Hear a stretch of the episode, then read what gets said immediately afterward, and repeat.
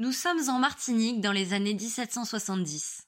Rose Tacher, une jeune adolescente, quitte la plantation familiale d'un pas nonchalant pour remonter la rivière.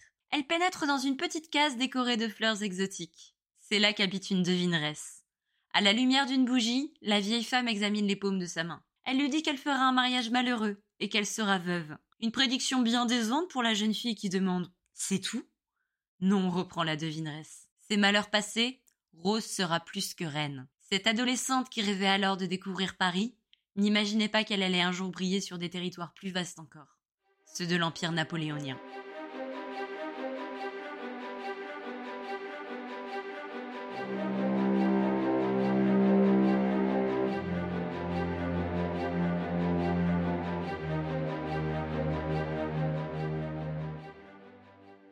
Mais avant cela, je vous souhaite la bienvenue dans ce nouvel épisode d'Ironie d'Histoire. Une édition avec un goût assez particulier parce que j'aurais jamais imaginé faire du contenu sur notre héroïne d'aujourd'hui. En effet, vu que mes parents ont choisi de m'appeler Joséphine, j'ai toujours essuyé deux types de commentaires sur mon prénom. Les moins cultivés pour la plupart dans la cour de récré trouvaient intelligent d'évoquer Joséphine Ange Gardien et de claquer frénétiquement des doigts sous mon nez avec un rire qui aurait fait perdre des neurones à plus d'un malheureux. Bref, passons. Mais il y avait aussi une deuxième école, pour la plupart composée d'adultes, qui demandaient si mes parents m'avaient appelé ainsi en référence à Joséphine de Beauharnais, l'épouse de Napoléon. C'était certes plus flatteur d'être comparée à une impératrice. Mais je pouvais pas dire que j'adorais ça. Et ce pour plusieurs raisons. Vu que c'était la personne la plus célèbre à avoir jamais porté ce prénom, on m'offrait souvent des livres sur elle, en guise de clin d'œil, ce qui fait que j'ai grandi avec plus de connaissances sur elle que la plupart des gens. Et je pouvais pas dire que c'était la figure que j'appréciais ou qui m'intéressait le plus. Ce que je retenais, c'était que c'était même pas son vrai prénom, c'était Napoléon qui l'avait choisi pour elle. Et pire encore, on l'évoquait surtout comme le grand amour d'un homme qu'encore aujourd'hui je ne porte pas dans mon cœur. Finalement, c'est pas si flatteur que ça d'être comparé à une femme qui, à l'échelle de l'histoire, n'a sa place que par association à l'homme qu'elle a épousé. Et puis, il y a quelques semaines, on a annoncé que Ridley Scott sortait un biopic sur Napoléon.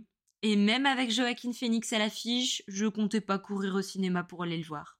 Quel besoin de lui dédier une nouvelle œuvre.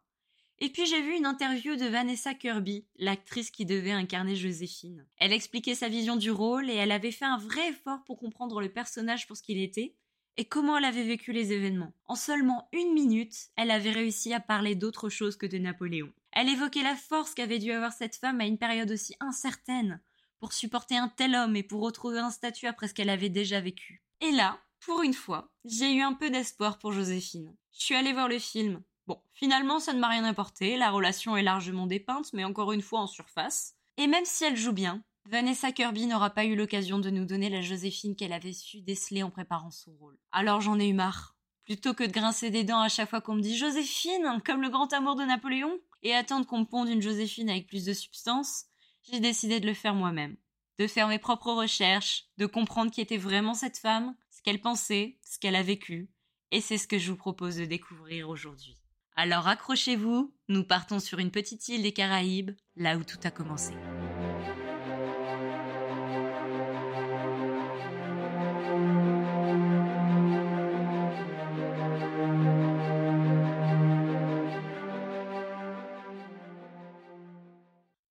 Le 23 juin 1763 dans le village des Trois-Îlets en Martinique. Vers 4 heures du matin, la grande propriété de la petite Guinée est secouée d'un cri. La maîtresse de maison vient de mettre au monde une petite fille. Son nom? Marie-Joseph Rose Tacheur de la Pagerie. Ça, c'est ce qui est écrit sur les documents officiels. Au quotidien, on se contente de l'appeler Rose. Pour sa mère, ce sera Yéyette. C'est une jolie vie qui s'annonce pour la petite Rose. Car le moins qu'on puisse dire, c'est qu'elle est bien née. La famille de son père, les Tachères, est issue d'une noblesse très ancienne. On peut retracer sa filiation jusqu'au XIVe siècle, et on retrouve même leur nom parmi les croisés. Originaire de Blois, la famille part s'installer en Martinique au début du XVIIIe siècle pour se lancer dans le commerce du sucre. Et ça tombe bien, puisque Claire, la mère de Rose, est issue d'une famille de sucriers. C'est eux qui ont fait construire la petite Guinée, cette immense plantation de canne à sucre où est née la petite Rose. Malheureusement, le premier souvenir qu'elle conserve de cette grande maison est le soir de sa destruction. En 1766, alors qu'elle est âgée de seulement 3 ans, le village des Trois-Îlets est frappé par un cyclone. Toute la famille court s'abriter dans la sucrerie, le seul bâtiment en pierre de la propriété. C'est ainsi qu'elle commence son enfance, effrayée, dans les bras de ses parents, priant la Vierge Marie de les protéger des éléments. Au terme de cette nuit, seule la sucrerie tient encore debout. Fini la grande maison. C'est au premier étage de cette bâtisse peu confortable que la famille devra s'installer. Étouffée par la chaleur des chaudières, où prolifèrent les mouches, attirées par le sucre de la fabrique. S'il peut paraître insignifiant, ce premier souvenir est en réalité une précieuse leçon pour la suite. De la même manière qu'un vent violent peut détruire votre maison du jour au lendemain, dans la vie, rien n'est jamais certain. C'est pourquoi il faut toujours assurer ses arrières et profiter pleinement de chaque journée. Cette inconstance, elle la retrouve chez son père. Elle a beau l'aimer, elle voit bien que c'est sa mère qui gère seule la plantation. Joseph Gaspard, quant à lui, préfère s'adonner au plaisir de la vie, entouré de la bonne société de Fort-Royal. Sans doute est-il nostalgique de son adolescence passée à Versailles au service de Marie-Joseph de Saxe, la belle-fille du roi Louis XV. Une période qu'il ne manquera pas de compter en long et en large à Rose, si bien qu'elle se met à rêver de la métropole elle aussi. Mais pour l'heure, elle devra se contenter de rejoindre son père à Fort-Royal, où à défaut de fréquenter les salons, elle intègre le couvent des Sœurs de la Providence. Elle y apprend la lecture, le calcul, la géographie, mais aussi des disciplines plus féminines comme la danse, le chant, le maintien, bref, de quoi bien se tenir en société. Autant d'années de pensionnat qui ont dû sembler bien ternes à cette jeune fille qui était jusqu'ici habituée à passer ses après-midi à gambader dans la nature ou à déguster des ananas, ses fruits préférés. Aventureuse et désireuse de savourer chaque instant, Rose est curieuse de ce que lui réserve l'existence. C'est ce qui l'amène un matin à pénétrer dans la case d'une devineresse. Euphémie ou Eliama selon les versions, la vieille créole accepte de lui lire son avenir. Selon elle, Rose devrait bientôt se marier, avec un homme qui la rendra malheureuse. Déçue, la jeune fille fronce les sourcils. C'est tout? Non, poursuit la devineresse. Après la mort de son mari, elle sera plus que reine. Déboussolée, l'adolescente reprend son chemin, la tête pleine de questions. Par quelles circonstances pourrait-elle devenir plus que reine? À quel endroit va se jouer cette mystérieuse prophétie? Et surtout, dans l'immédiat, qui est donc cet étrange mari? Rose l'ignore encore, mais son père planche déjà sur la question. Son destin, lui, l'attend à des milliers de kilomètres de la plantation, de l'autre côté de l'océan.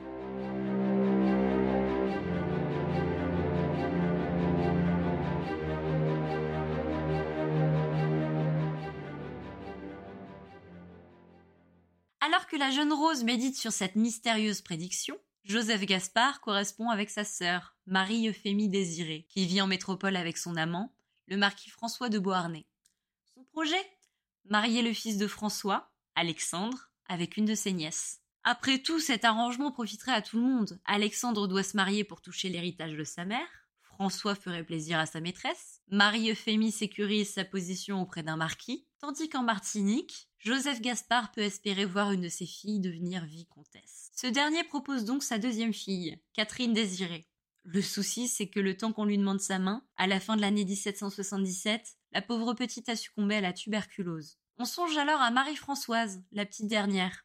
Mais du haut de ses 11 ans, elle refuse catégoriquement de quitter la Martinique. Il y en a une par contre qui est très motivée, Rose. Bercée par les récits de jeunesse de son père, elle ne demande qu'à découvrir Paris et goûter aux frissons de la métropole. Joseph Gaspard insiste donc sur les charmes de son aîné qui, avec son joli teint, ses cheveux châtains clairs gorgés de soleil et sa démarche pleine de grâce ferait tourner plus d'une tête. Elle n'a que deux ans d'écart avec Alexandre, qui aurait préféré une épouse plus jeune, mais il finit par se résigner. À la fin du mois d'août 1779, Rose embarque pour la métropole. Elle a 16 ans et elle trépigne d'excitation à l'idée de cette nouvelle vie qui commence. Cerise sur le gâteau, son fiancé a tout du prince de conte de fées. Il est blond, aux yeux bleus, avec une belle carrure, et on le considère déjà comme le plus beau danseur de Paris. Elle est déjà conquise, lui est moins convaincu. Tout ce qu'il voit, c'est une fille aux dents gâtées par le sucre, qui débarque de sa campagne. Une campagne située à 7000 km de Paris. Un peu compliqué le service après-vente. Qu'à cela ne tienne, le mariage est célébré le 13 décembre 1779 à Noisy-le-Grand. Le couple emménage à Paris, dans un appartement de la rue Neuf-Saint-Charles.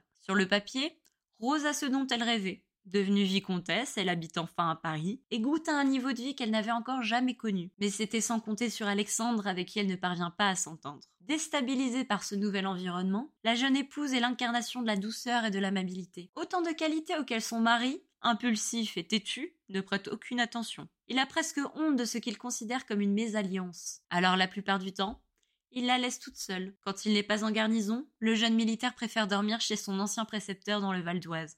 Ouais, fait mal.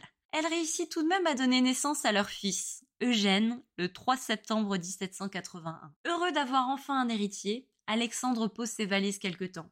Rose reprend espoir, elle se dit que cette maternité lui donnera enfin un peu plus d'attrait. L'attrait pour Alexandre, c'est plutôt celui de la nouveauté. Au bout de quelques semaines, il recommence à s'éloigner d'elle. Lasse d'attendre que son mari daigne lui accorder un peu d'attention, Rose parvient à s'immiscer parmi les aristocrates parisiens et passe beaucoup de temps dans les salons. D'un tempérament très sociable, elle se fait rapidement une place en jouant sur les fantasmes autour des créoles, leur sensualité, ce côté rêveur. Mais surtout, forcée de masquer ses dents abîmées, elle parfait ce demi-sourire fermé qui lui donne des airs mystérieux et ne tardera pas à devenir sa marque de fabrique. En juillet 1782, Alexandre décide de l'honorer de sa présence pendant quelques mois, juste assez pour lui refaire un enfant. À l'automne, il embarque déjà pour les Caraïbes, accompagné de Madame de Lompré, une ancienne maîtresse avec qui il ne tarde pas à raviver la flamme. Rose, quant à elle, donne naissance à une petite fille, Hortense, le 10 avril 1783. Cette fois, Alexandre est furieux. Sa maîtresse, dont les intérêts, vous vous en doutez, sont ailleurs, lui a mis dans la tête qu'il manquait quelques jours aux neuf mois de grossesse. Doutant de sa paternité, il accuse son épouse d'adultère. Déjà, avec toute sa bonne volonté, je doute qu'elle aurait pris le risque de le tromper à cette période de sa vie. Et puis, une naissance avant terme, c'est pas si rare que ça, non? Mais Alexandre ne veut rien entendre. De retour en France, il la met dehors, confie ses enfants à une nourrice et l'enferme dans le couvent de Pantemont, cette fois, la jeune femme ne se laisse pas faire et décide de porter plainte. Défendue par maître Moreau de Bussy, elle gagne son procès le 3 février 1784. Son époux est condamné à devoir lui verser une pension. Il réplique l'année suivante en enlevant Eugène. Ce qu'il n'a pas compris, c'est que le temps de la douce épouse docile est bien révolu. Rose dépose une nouvelle plainte et grâce à sa tante qui est toujours en couple avec son beau-père, parvient à faire signer un compromis devant notaire le 5 mars 1785. Alexandre est bien obligé de reconnaître ses torts et d'accorder à Rose une pension annuelle de 6000 livres. Toujours convaincu de l'adultère, ou peut-être simplement misogyne, il lui laisse la garde définitive d'Hortense. Eugène, quant à lui, devra lui être remis le jour de son cinquième anniversaire. Victorieuse, Rose s'installe chez sa tante et son beau-père où elle demeure pendant trois ans. Mais comme l'égoïsme masculin est décidément intemporel, Alexandre ne lui verse pas régulièrement la pension. La jeune mère doit désormais faire face à d'importantes difficultés financières. Heureusement, elle peut compter sur ses parents qui lui font parvenir des lettres de change depuis la Martinique. Finalement, après trois ans de galère, elle décide de retrouver le confort de son île natale. En juin 1788, elle s'embarque donc pour la Martinique avec Hortense. Rose est accueillie par une famille aimante et reproduit ses succès parisiens en se faisant une place de choix dans la bonne société martiniquaise. Sous le soleil des Caraïbes, la jeune femme se dit qu'elle va enfin pouvoir souffler. Mais c'était sans compter un événement qui changera à jamais le destin de la France et par la même occasion celui de notre héroïne.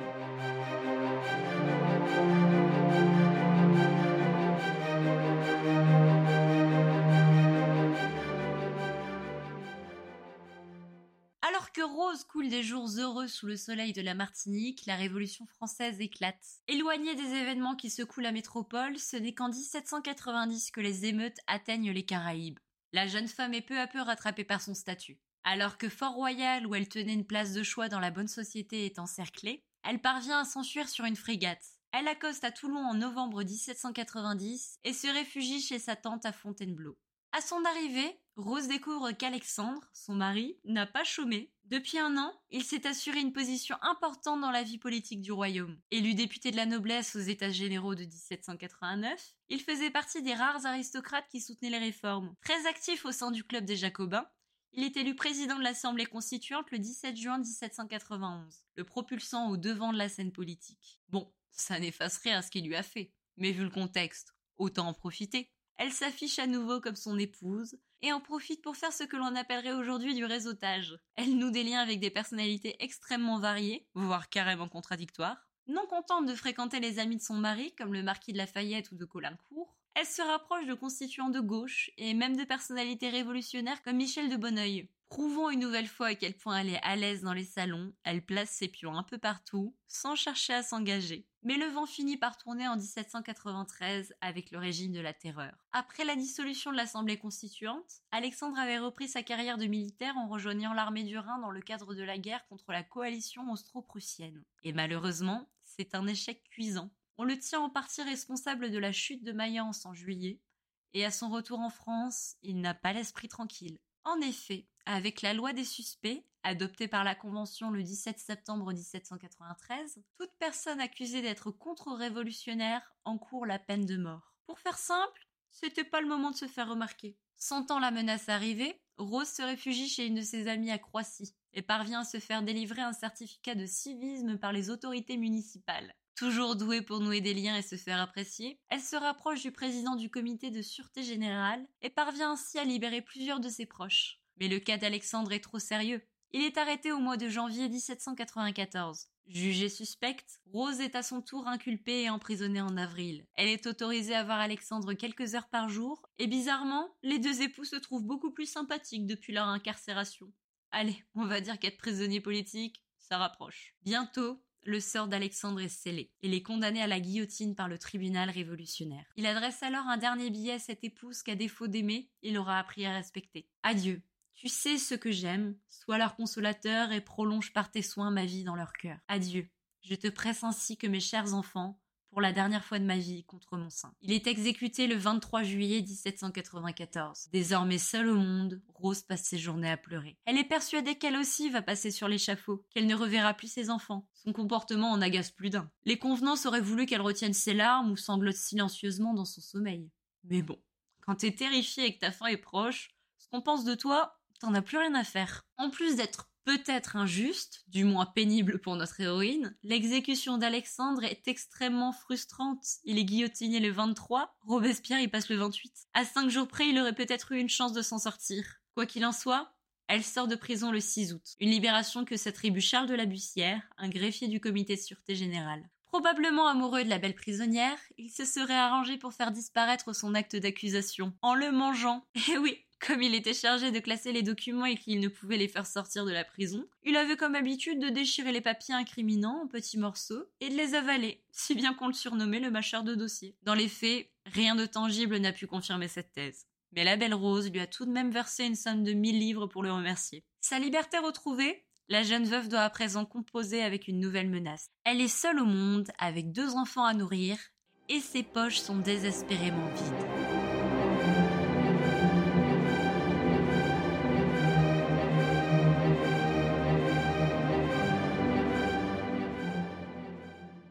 Sortant de prison, la situation financière de Rose est plus qu'inquiétante. Les biens de son mari ont été saisis, et maintenant qu'il est mort, elle n'a plus aucun revenu régulier. Elle doit donc se débrouiller toute seule pour nourrir ses deux enfants. Et c'est là que vous allez comprendre que notre héroïne était déjà un sacré personnage avant même de rencontrer Bonaparte, parce que ce nouveau chapitre de sa vie va prouver à quel point elle est intelligente et débrouillarde. Pour retrouver son rang, elle va capitaliser sur deux choses la crise monétaire qui frappe désormais la France et son habileté dans les relations sociales. Grâce à cette compétence, elle va se rapprocher d'hommes de loi et de députés pour la conseiller et l'appuyer dans plusieurs démarches. L'objectif? Récupérer les biens de son mari. Au début de l'année 1795, elle obtient déjà la levée des scellés sur des propriétés d'Alexandre auprès des autorités du Loir-et-Cher. Et pour le second volet de son plan, elle profite de la situation monétaire qui est aussi critique que l'état de ses bourses. En effet, à la fin de l'année 1795, à la Bourse de Paris, on peut échanger un louis d'or jusqu'à 5000 livres en assignat,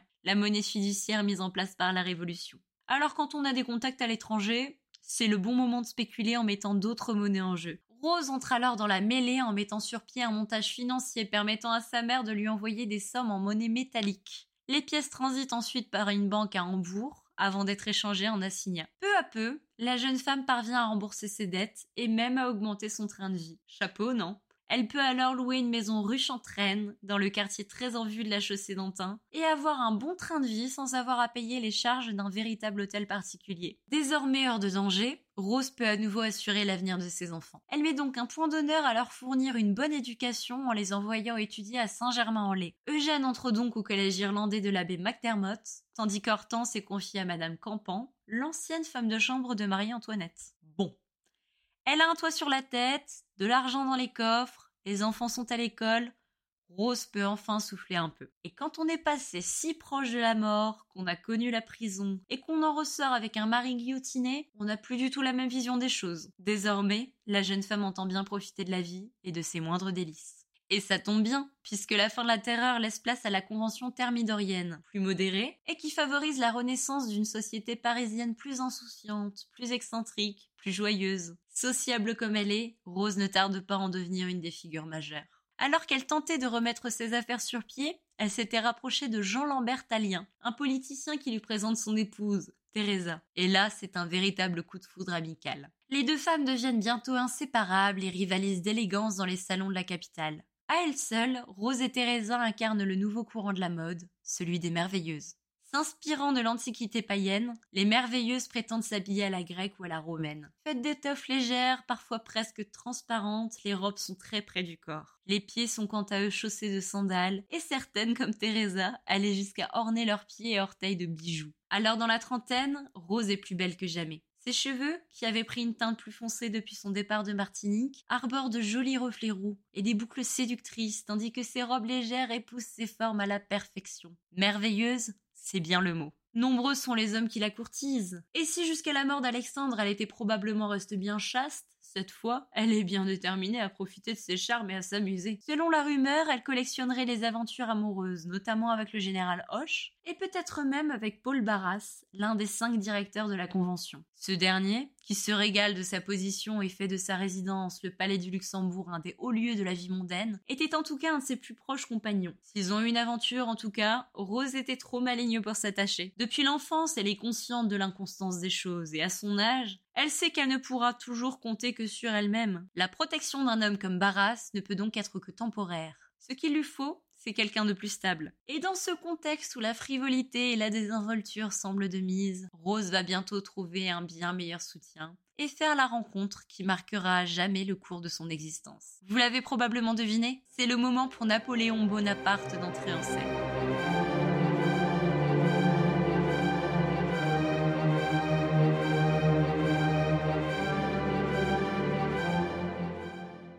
Notre héroïne rencontre Bonaparte pour la première fois en août 1795 dans le salon de son amie Teresa. Parmi les différents convives, il ne se prête aucune attention particulière. Le militaire et la mondaine ignorent encore que leurs destins sont sur le point d'être liés à jamais. Finalement, c'est Barras qui les présente officiellement lors d'un dîner chez lui le 15 octobre. Cette fois, Rose fait davantage attention au général.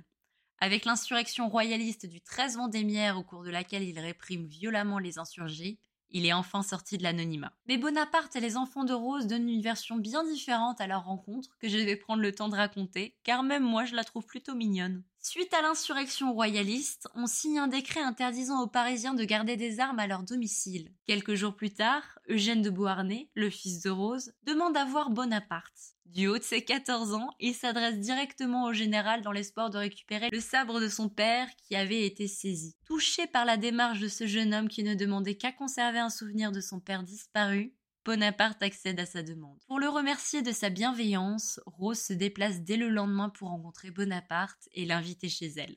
Visiblement, le courant passe, puisque les visites du général se font de plus en plus fréquentes. Fortuné, le carlin de la rue Chantraine, et moins enchanté par ses visites. Chaque fois que le Corse passait la porte, il l'accueillait dans un tonnerre d'aboiements et de morsures. Dès sa première visite, Bonaparte est sous le charme. Il admire sa beauté, son élégance, la manière dont elle reçoit, et surtout l'intelligence et la fluidité de sa conversation. Elle est tout ce qu'il n'est pas. Face à ce Corse au visage sombre, aux cheveux mal peignés et à l'accent étrange, Rose est perplexe.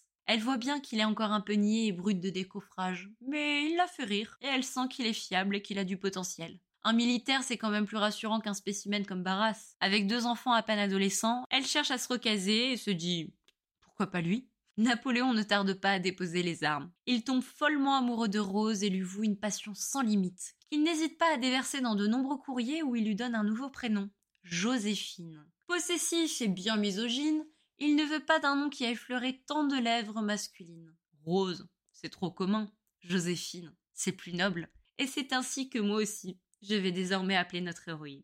Si notre militaire se consume de jour en jour, Joséphine, elle, est plus amusée par ses épanchements que réellement éprise. Elle n'en revient pas d'avoir su déclencher de tels sentiments chez un homme. Pétrie de la mentalité de l'ancien régime, elle comprend pas cet amour qu'il lui porte. Pour elle, les sentiments, c'est une affaire de bourgeois. Il n'empêche qu'elle a assez d'affection et de confiance envers lui pour se laisser épouser. Le 8 mars 1796, elle fait donc venir son notaire afin de dresser un contrat de mariage. Vu le peu de biens que possède son fiancé, maître Raguido lui conseille de se marier sous le régime de la séparation des biens. Ainsi, chaque époux n'est pas tenu des dettes et des hypothèques de l'autre. Un détail que vous allez trouver extrêmement drôle pour la suite, quand vous verrez à quel point Joséphine est dépensière. Le soir du 9 mars, Napoléon et Joséphine célèbrent leur mariage civil à l'hôtel de Mondragon, dans le deuxième arrondissement. Une cérémonie en petit comité. Barras, Talien, Calmelet et Jean le Marois, l'aide de camp du général. Pour l'occasion, les jeunes mariés en profitent pour falsifier leur état civil.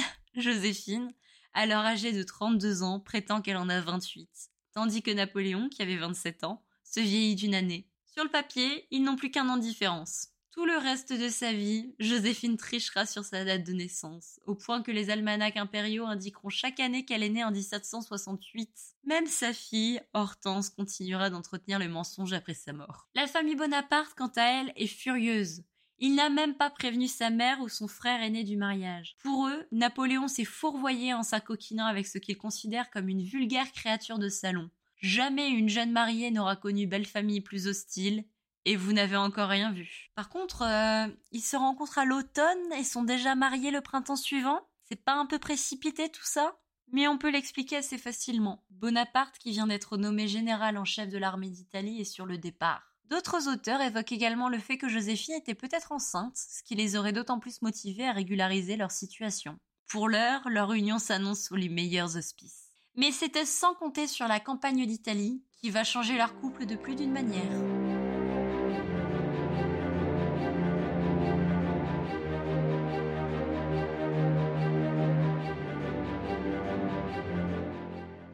Fraîchement marié, Napoléon part pour l'Italie le cœur rempli d'amour pour Joséphine. Depuis son quartier général, il lui adresse des lettres où il détaille les tourments de sa passion. Dans son premier billet, il lui écrit Reçois un millier de baisers, mais ne m'en donne pas car il brûle mon sang. Visiblement, Joséphine le prend au mot, puisqu'elle se montre moins fougueuse et surtout moins régulière, ce qui ne manque pas d'irriter le militaire qui lui reproche ses lettres froides comme l'amitié, et l'accuse de s'amuser à Paris alors qu'il se morfond dans son campement italien. Il faut dire que sa nouvelle épouse est bien occupée. Avec la renommée qu'acquiert Bonaparte au gré de ses victoires, sa conversation est de plus en plus recherchée dans les salons, et elle en profite pour étendre ses réseaux. Quand fin avril l'armistice de Cherasco est signé, marquant la défaite des troupes du roi de Sardaigne, Napoléon supplie sa femme de le rejoindre, mais il se heurte à une Joséphine plus hésitante à prendre la route. Elle lui écrit qu'elle est enceinte et qu'elle sera bien mis au chaud à Paris. En parallèle, le général supplie le directoire de la laisser partir en Italie, avançant qu'il a conquis suffisamment de territoire pour assurer sa sécurité et que s'il lui refuse,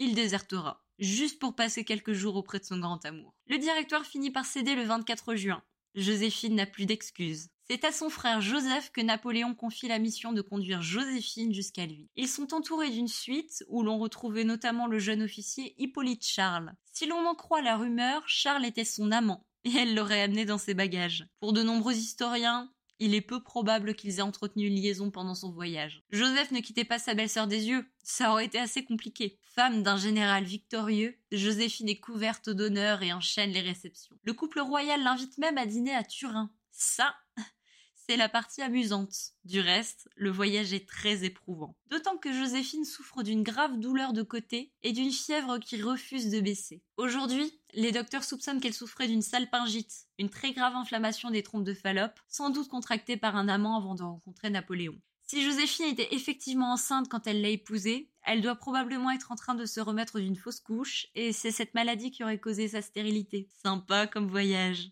Joséphine parvient à Milan le 9 juillet et quand enfin son époux la rejoint, il ne lui tient compagnie que deux jours. C'était bien la peine de la supplier de faire tout ce trajet, pense-t-elle.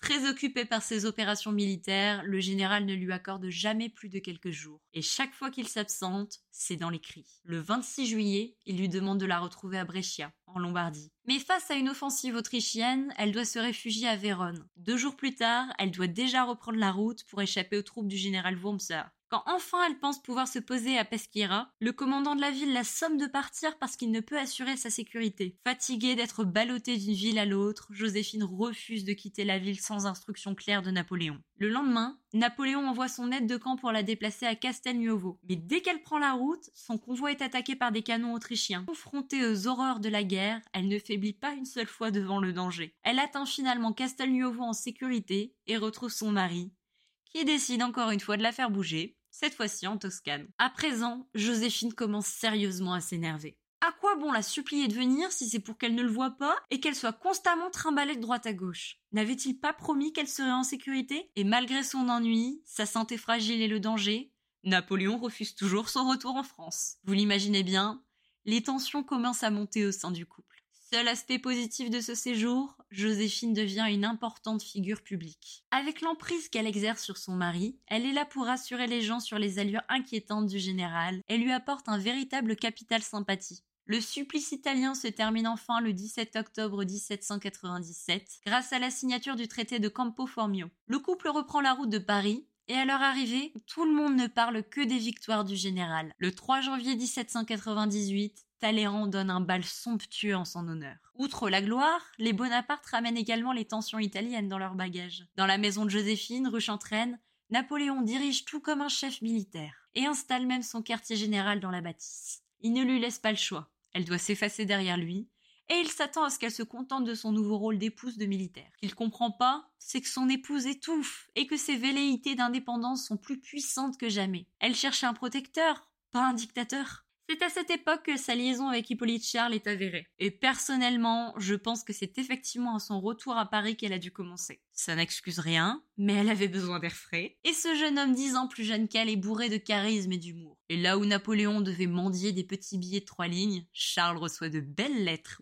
Pour le coup, Joséphine avait l'air vraiment éprise. En mai 1798, Joséphine accompagne son époux à Toulon, où il embarque pour la campagne d'Égypte. Pendant son absence, elle a une mission préparer son corps à tomber enceinte. La jeune femme ignore sûrement qu'elle est déjà stérile. Alors sur le chemin du retour, elle séjourne à Plombières, dans les Vosges, dont les eaux sont censées stimuler la fertilité. Mais la cure est loin d'être reposante. Le 20 juin, alors qu'elle se prélasse tranquillement avec son amie Madame de Camby, le balcon sur lequel elle est installée cède sous le poids des occupants. La clavicule blessée, le corps recouvert de contusions, elle doit rester allongée plusieurs jours. Elle ne regagne Paris qu'en septembre, où elle apprend peut-être avec un peu de soulagement qu'elle ne pourra pas rejoindre Napoléon en Égypte. Après la bataille d'Aboukir, les liaisons maritimes avec la France sont suspendues.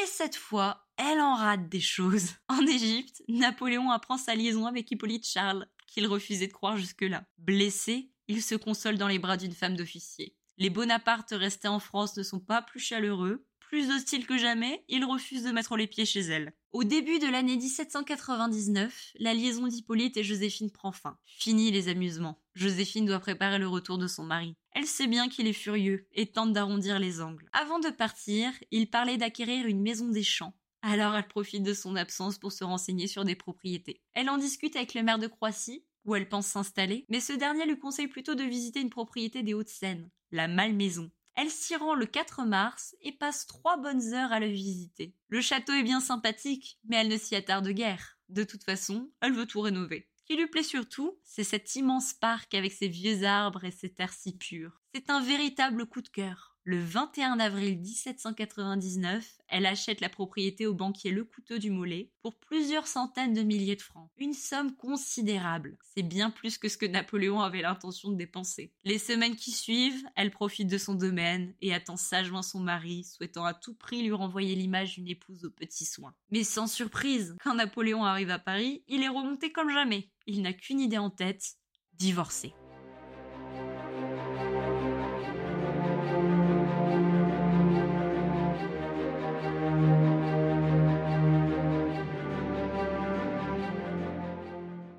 Quand Joséphine arrive rue Chantraine, elle trouve ses bagages dans la loge du concierge. Sympa les retrouvailles, mais l'épouse adultère ne se laisse pas démonter. Elle tambourine à la porte en sanglotant et sort finalement sa carte maîtresse, Hortense et Eugène, que Napoléon aime comme un père. En entendant les enfants, le Corse finit par craquer. Il ouvre la porte. Comme quoi, en amour comme à la guerre, tous les coups sont permis. Il est général, il devrait le savoir pourtant. Vous l'imaginez, Joséphine n'est pas tirée d'affaire pour autant. Le couple a une sérieuse discussion qui en ressort, c'est que, malgré l'épisode Hippolyte, ils conservent une forte affection l'un pour l'autre. Et surtout, Napoléon n'ignore pas que sa femme représente un atout important pour ses projets de grandeur. Il serait bête de se priver de ses talents pour ce qu'il espère n'être qu'une erreur de parcours. Les deux époux décident alors de prendre un nouveau départ et de s'avancer main dans la main sur le chemin de la gloire. Pour la Malmaison, Bonaparte est probablement furieux de ce qu'elle a dépensé. D'autant que Joséphine a déjà engagé Pierre Fontaine, le plus grand architecte de l'époque. Mais quand il voit la propriété, il finit par se calmer un peu. Après tout, c'est un très beau domaine, à seulement une demi-heure en voiture de Paris, idéal pour y séjourner régulièrement. Mais avant de profiter de cette résidence, le général a une nouvelle campagne à mener. Le pouvoir militaire ne lui suffit plus. Il veut maintenant accéder à la tête de l'État. La maison de la rue Chantraine devient alors le quartier général des réunions précédant le coup d'État du 18 Brumaire. Malgré ses liens avec la Convention, Joséphine est au cœur des intrigues et soutient activement son mari. Elle profite justement de ses réseaux pour obtenir des informations. La créature des salons que méprise la famille Bonaparte, elle est finalement bien utile, non? Le coup d'État, lui, est un succès.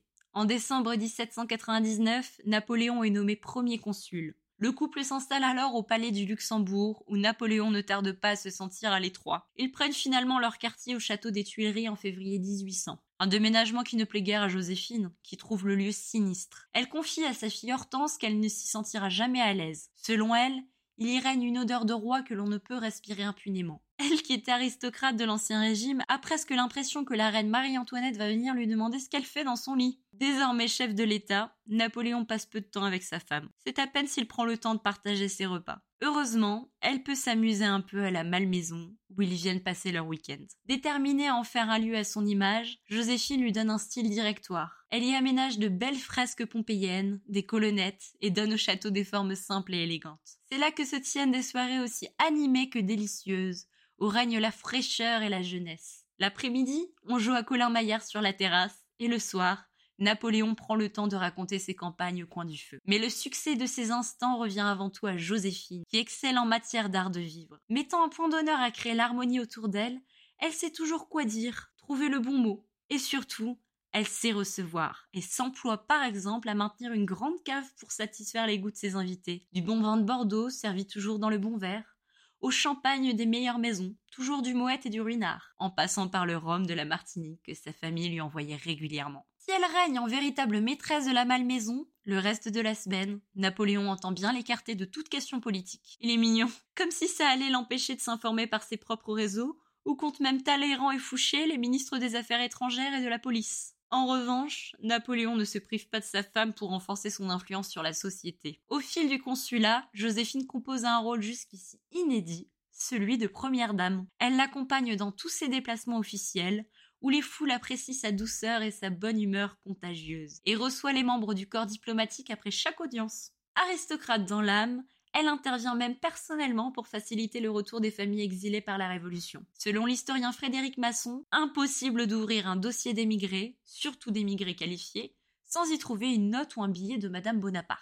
Elle cherche même à convaincre son mari, sans succès, d'œuvrer à terme au retour de la monarchie bourbonne. En revanche, contrairement à ce qu'on a pu spéculer, elle n'a pas vraiment joué de rôle dans le rétablissement de l'esclavage dans les colonies françaises. Non seulement rien ne permet d'affirmer qu'en tant que fille des îles, elle ait cherché à influencer Bonaparte sur le sujet, mais elle semble même s'être totalement désintéressée de la question. À mesure que Napoléon gagne du pouvoir, la famille Bonaparte déteste Joséphine avec de plus en plus de force. Ils sont agacés de voir à quel point Napoléon entoure Eugène et Hortense de ses affections, alors même qu'on soupçonne son épouse de ne plus pouvoir produire d'héritier, et n'ont de cesse de lui demander de divorcer, mais Napoléon tient bon. À ce stade, Joséphine soupçonne probablement qu'elle est stérile. Alors pour sortir du piège de l'hérédité, elle arrange le mariage de sa fille Hortense avec Louis Bonaparte, le petit frère de Napoléon. Ainsi, Napoléon pourra adopter les enfants et obtenir un héritier du même sang, et elle conserverait sa place. Et elle a bien raison de s'inquiéter, car la question d'un héritier est plus pressante que jamais, alors que Napoléon cherche à endosser un rôle plus important encore.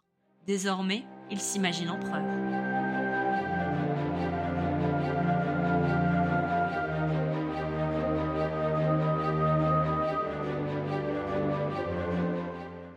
Le 18 mai 1804, le Sénat vote l'instauration d'un gouvernement impérial et proclame Napoléon empereur héréditaire des Français. Soucieuse d'assurer ses arrières, Joséphine peut heureusement compter sur son mari, qui compte bien la protéger coûte que coûte. On peut au moins lui reconnaître ça. Si elle exclut l'impératrice de toute régence, contrairement à ce qui était d'usage au temps de la monarchie, la Constitution protège sa position d'impératrice. Si par malheur elle venait à être veuve ou répudiée, Joséphine conserverait des revenus confortables. Mais pour l'heure, Napoléon entend bien asseoir sa légitimité en se faisant sacrer le 2 décembre 1804. Malgré les protestations du clan Bonaparte, il choisit de faire couronner Joséphine à ses côtés lors d'une cérémonie prévue dans la cathédrale Notre-Dame de Paris. C'est la première souveraine française à recevoir cet honneur depuis Catherine de Médicis, deux siècles auparavant. Quand la famille de Napoléon demande pourquoi elle ne se contente pas d'être spectatrice, il déclare que si je la fais impératrice, c'est par justice. Si j'avais été jetée dans une prison au lieu de monter au trône, elle aurait partagé mes malheurs. Il est juste qu'elle participe à ma grandeur, là il remonte un peu dans mon estime. Lors de la cérémonie, Joséphine étonne tout le monde par son aisance et sa grâce. C'est comme si elle était née pour occuper ce rôle. N'avait-on pas prédit qu'elle serait plus que reine? C'est Napoléon lui-même qui pose délicatement la couronne sur son crâne. Un instant immortalisé par David dans son célèbre tableau, qui porte le nom trompeur de Sacre de Napoléon. La famille Bonaparte, elle, n'a pas fini d'être humiliée. Napoléon force ses trois sœurs à porter le manteau de l'impératrice. Une tâche dont elle s'acquitte avec tant de mauvaise volonté que Joséphine manque de tomber à la renverse. Napoléon évite l'incident d'un ordre sec, n'y pensait même pas. Toujours soucieuse de sécuriser sa position, Joséphine gagne une autre victoire symbolique. Quand le pape Pie arrive en France pour officier, elle lui confie qu'elle n'est mariée que civilement. Le pape manque de s'étouffer.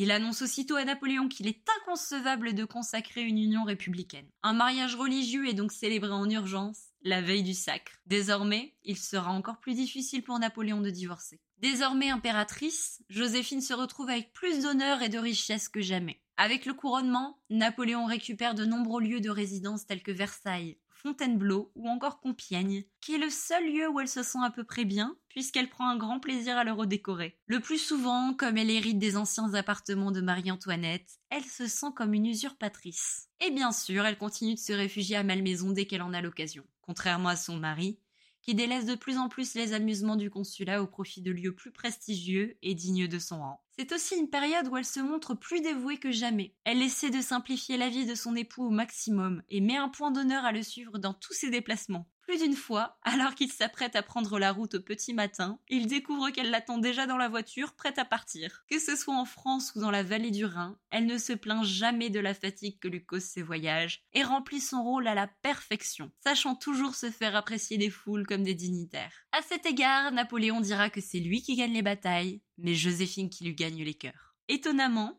le couple reste extrêmement complice, même parvenu aux fêtes de la gloire. Pendant très longtemps, ils partagent le même lit comme de simples bourgeois et se tutoient dès qu'ils sont seuls. Mais même avec tout l'amour et le dévouement du monde, Joséphine entrevoit une menace contre laquelle elle ne pourra bientôt plus lutter.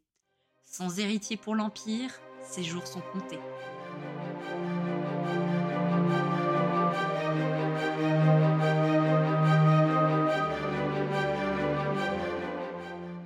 Car si l'impératrice passe son temps à sourire et à remplir son rôle avec une expertise inouïe, elle est secrètement pétrie d'angoisse et de stress. Après des années de tentatives et de nombreuses cures thermales, elle doit bien se rendre à l'évidence. Elle est incapable d'avoir d'autres enfants. À mesure que Napoléon gagne en pouvoir et en influence, l'absence d'héritier se transforme en affaire d'État. Comme si elle n'était déjà pas suffisamment anxieuse, Joséphine voit son époux la tromper à tour de bras. L'affaire Hippolyte Charles, à côté, c'était de la bagatelle. Et bientôt, l'inévitable se produit. Le 13 décembre 1806, Éléonore de Nuel de la Plaigne, la lectrice de Caroline Bonaparte, donne naissance à un petit Léon, le premier fils naturel de l'empereur. L'année suivante, le petit Napoléon Charles, fils d'Hortense et de Louis Bonaparte, que l'on considérait implicitement comme l'héritier du trône, meurt d'une infection. Et en septembre 1809, c'est le coup de grâce. Napoléon apprend que Maria Walewska, la polonaise dont il s'était épris, attend elle aussi un enfant. Napoléon, qui pendant très longtemps se demandait si le problème ne venait pas de lui,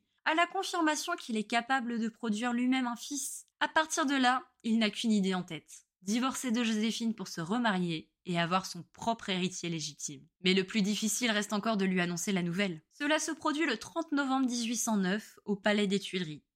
Elle avait beau s'y être préparée, la douleur est insoutenable. Elle s'évanouit, pleure, pousse des cris, mais face à la détermination de Napoléon, elle n'a qu'une solution, se résigner à son sort. Pendant encore deux semaines, Joséphine tient sa cour comme si de rien n'était. Elle reçoit même les souverains alliés venus à Paris pour célébrer la paix avec l'Autriche, le tout avec la plus grande dignité. C'est finalement le 15 décembre 1809 que le divorce est signé. Le lendemain, Napoléon l'annonce publiquement, d'une voix mal assurée.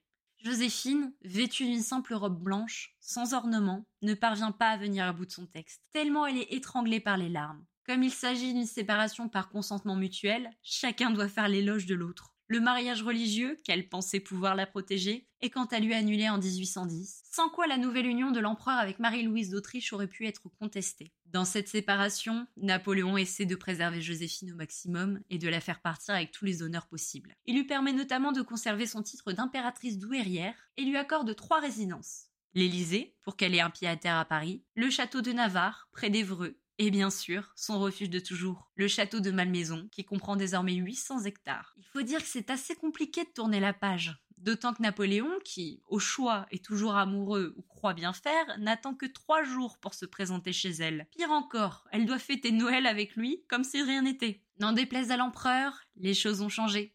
Au printemps suivant, il s'est déjà remarié, et Joséphine doit entamer un nouveau chapitre de sa vie.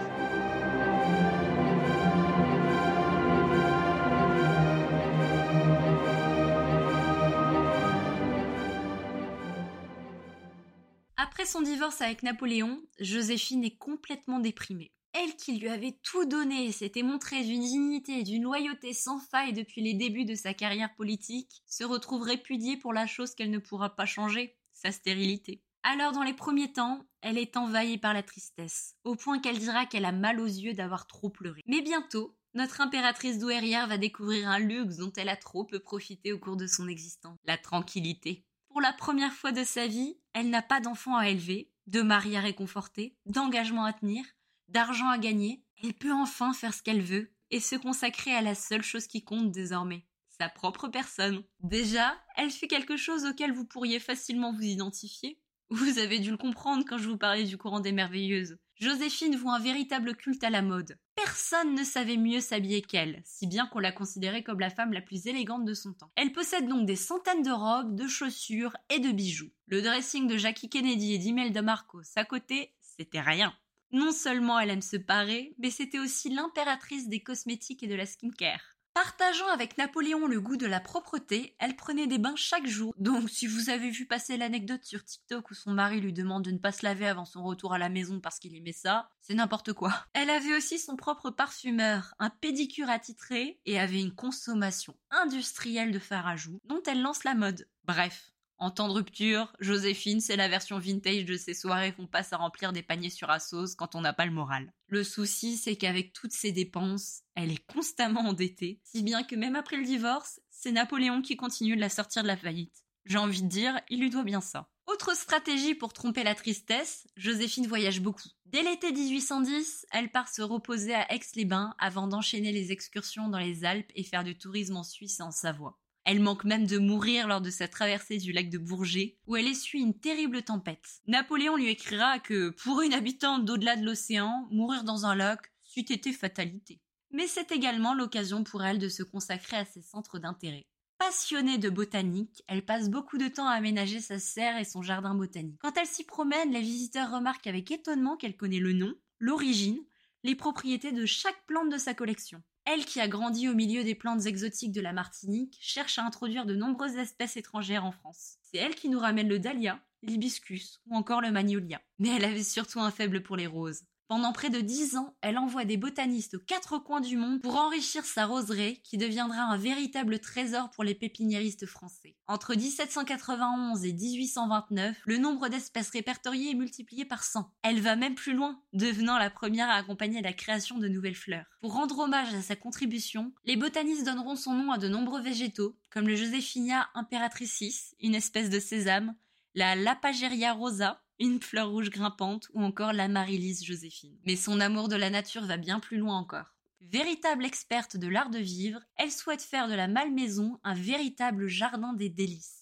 en y introduisant quantité d'animaux exotiques. Grâce à la notoriété du couple Bonaparte, elle recevait souvent des animaux en guise de cadeaux diplomatiques ou s'occupait de ceux que Napoléon rapportait comme trophées pendant ses campagnes. Bien moins théâtrale et ostentatoire qu'à Versailles, sa ménagerie suivait l'idée d'un jardin à l'anglaise où au lieu d'enfermer les animaux dans les enclos, on pouvait les voir évoluer librement dans le parc. Ainsi, on pouvait voir des kangourous se promener en semi-liberté au détour d'un sentier de promenade. Soucieuse de préserver leur bien-être autant que possible, elle ne gardait que les espèces pouvant être domestiquées et préférait envoyer le reste au jardin des plantes. Comme la personnalité de Joséphine, qui, sous des abords superficiels et légers, cache une véritable force de caractère, sa ménagerie ne reflète pas seulement une préoccupation d'apparat, mais également une démarche scientifique. Passionnée de sciences naturelles, l'impératrice entretenait des rapports étroits avec les professeurs du Muséum d'histoire naturelle, pour échanger des espèces comme pour faire de ses acquisitions des objets d'étude. Toujours pionnière, peu importe le domaine, C'est elle qui ramène des cygnes noirs en France, une espèce jusqu'ici inconnue en Europe et qui se reproduit pour la première fois sur les berges de la Malmaison. Joséphine profite également de sa liberté retrouvée pour entretenir son goût de la peinture. À l'instar de Catherine II et de Christine de Suède,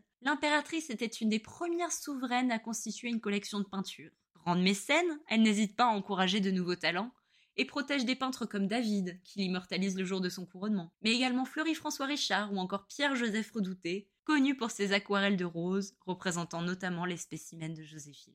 Et bien sûr, elle passe de longs après-midi à lire. Après tout, elle n'avait que l'embarras du choix. La bibliothèque de Malmaison contenait plus de 13 000 volumes. Un aspect qui manqua sûrement à Napoléon, car elle avait une telle intonation et une si jolie voix que c'était son unique lectrice. Un valet de chambre avouera même s'être arrêté plus d'une fois pour l'écouter, tant l'exercice était plaisant. Et pour finir, si l'on connaît Joséphine notamment pour son incapacité à donner des enfants à Napoléon, elle n'en était pas moins une mère extrêmement complice avec ses enfants, au point de former un véritable trio. Comme ils n'avaient que 13 et 11 ans à l'exécution de leur père et l'emprisonnement de Joséphine, Eugène et Hortense ont été profondément marqués par les événements, ce qui n'a fait que les rapprocher de leur mère, qu'ils ont failli perdre aussi. Dans leur correspondance très régulière, ils la tutoient et l'appellent maman, même après son couronnement. Et si l'ascension de Napoléon leur a permis d'acquérir de très belles positions, leur responsabilité les déstabilise énormément, si bien qu'ils n'hésitent pas à se confier les uns aux autres et à rassurer leur mère, cette éternelle angoissée. Une proximité d'autant plus importante quand on voit à quel point les Bonaparte étaient hostiles à Joséphine. Entre Beauharnais, on se serre les coudes. Mais bien vite, Joséphine endosse une deuxième casquette qu'elle affectionne tout autant, celle de grand-mère un rôle dont elle hérite dès ses 39 ans, quand Hortense accouche de son premier fils, qui est un peu déstabilisant, car elle-même essayait encore de donner un enfant à Napoléon. Particulièrement proche des deux fils survivants d'Hortense, Joséphine les accueille tous les étés à la Malmaison après son divorce, et se déplace même jusqu'à Milan pour passer du temps avec la progéniture de son fils. Mais bien loin des délices de la Malmaison, un nouvel événement est sur le point de bouleverser encore son destin, la chute de Napoléon.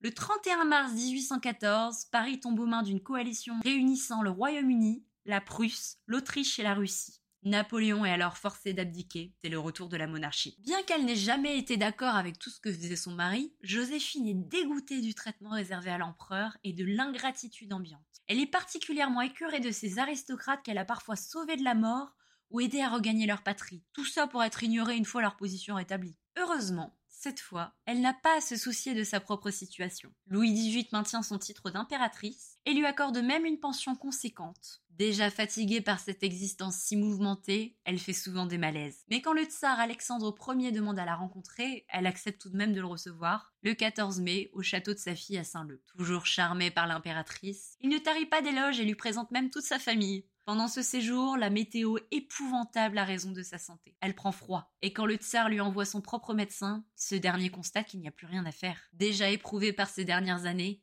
elle ne parvient plus à lutter contre la pneumonie et l'angine qui sont en train de la gagner. Le 29 mai 1814, vers midi, Joséphine rend son dernier soupir dans sa grande chambre du château de Malmaison. Elle n'avait que 50 ans. Les funérailles se tiennent quelques jours plus tard, dans la modeste église de Ruelle-Malmaison. D'abord inhumée dans l'église, elle est transférée des années plus tard dans un somptueux tombeau érigé par ses enfants. Napoléon, qui entre-temps avait tenté de reconquérir la France pendant les 100 jours, vient pleurer celle qui était l'amour de sa vie et son plus fidèle soutien. Qu'il ignorait encore, c'est que le sang de cette femme, qu'il avait quittée afin d'avoir son propre héritier impérial, coule déjà dans les veines du prochain empereur. Fils de Louis Bonaparte et d'Hortense de Beauharnais, celui que l'on connaîtra sous le nom de Napoléon III, accédera au trône en 1852 pour un règne deux fois plus long.